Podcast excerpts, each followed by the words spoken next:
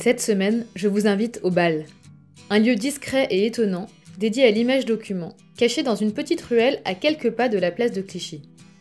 Ancien lieu de fête, il abrite désormais un charmant petit café et surtout un espace aussi chic que minimaliste qui met à l'honneur les photographes les plus notables de notre temps.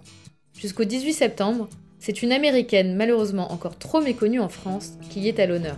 Votre cavalière du jour se prénomme Judith Joy Ross et elle vous emmène valser bien au-delà des clichés. Produit purement américain, Judith Joy Ross est née, a grandi et vit en Pennsylvanie, dans la ville d'Hazelton, ville de la classe ouvrière yankee, d'où elle puise ses premières inspirations.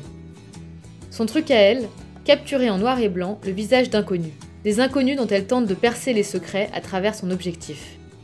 Une façon, selon l'artiste, de connaître quelque chose de quelqu'un, de mettre la lumière sur des individus habituellement dans l'ombre, mais dont l'expression à l'instant T reflète une émotion qui nous parle à tous. L'insouciance, la jeunesse, mais aussi la guerre et ses répercussions sont des thèmes récurrents de l'œuvre de Judith Joy Ross. Fortement pacifiste, mais profondément ouverte, elle capture la mélancolie des visiteurs du mémorial dédié à la guerre du Vietnam aussi intensément que la détermination calme des élus du Congrès qui se sont positionnés en sa faveur. Pour elle, la photo, c'est comprendre l'humanité et donc comprendre l'être humain, quelles que soient ses opinions. Une façon d'ouvrir le dialogue par l'intermédiaire d'une chambre photographique. L'ensemble de ces séries est motivé par ses engagements, qu'ils soient civiques, moraux ou tout simplement documentaires.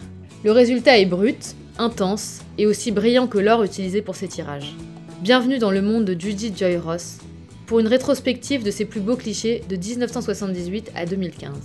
Des photos qui font de cet artiste l'une des plus grandes portraitistes de notre temps une œuvre aussi intime qu'universelle que je vous invite à aller découvrir au bal jusqu'au 18 septembre prochain.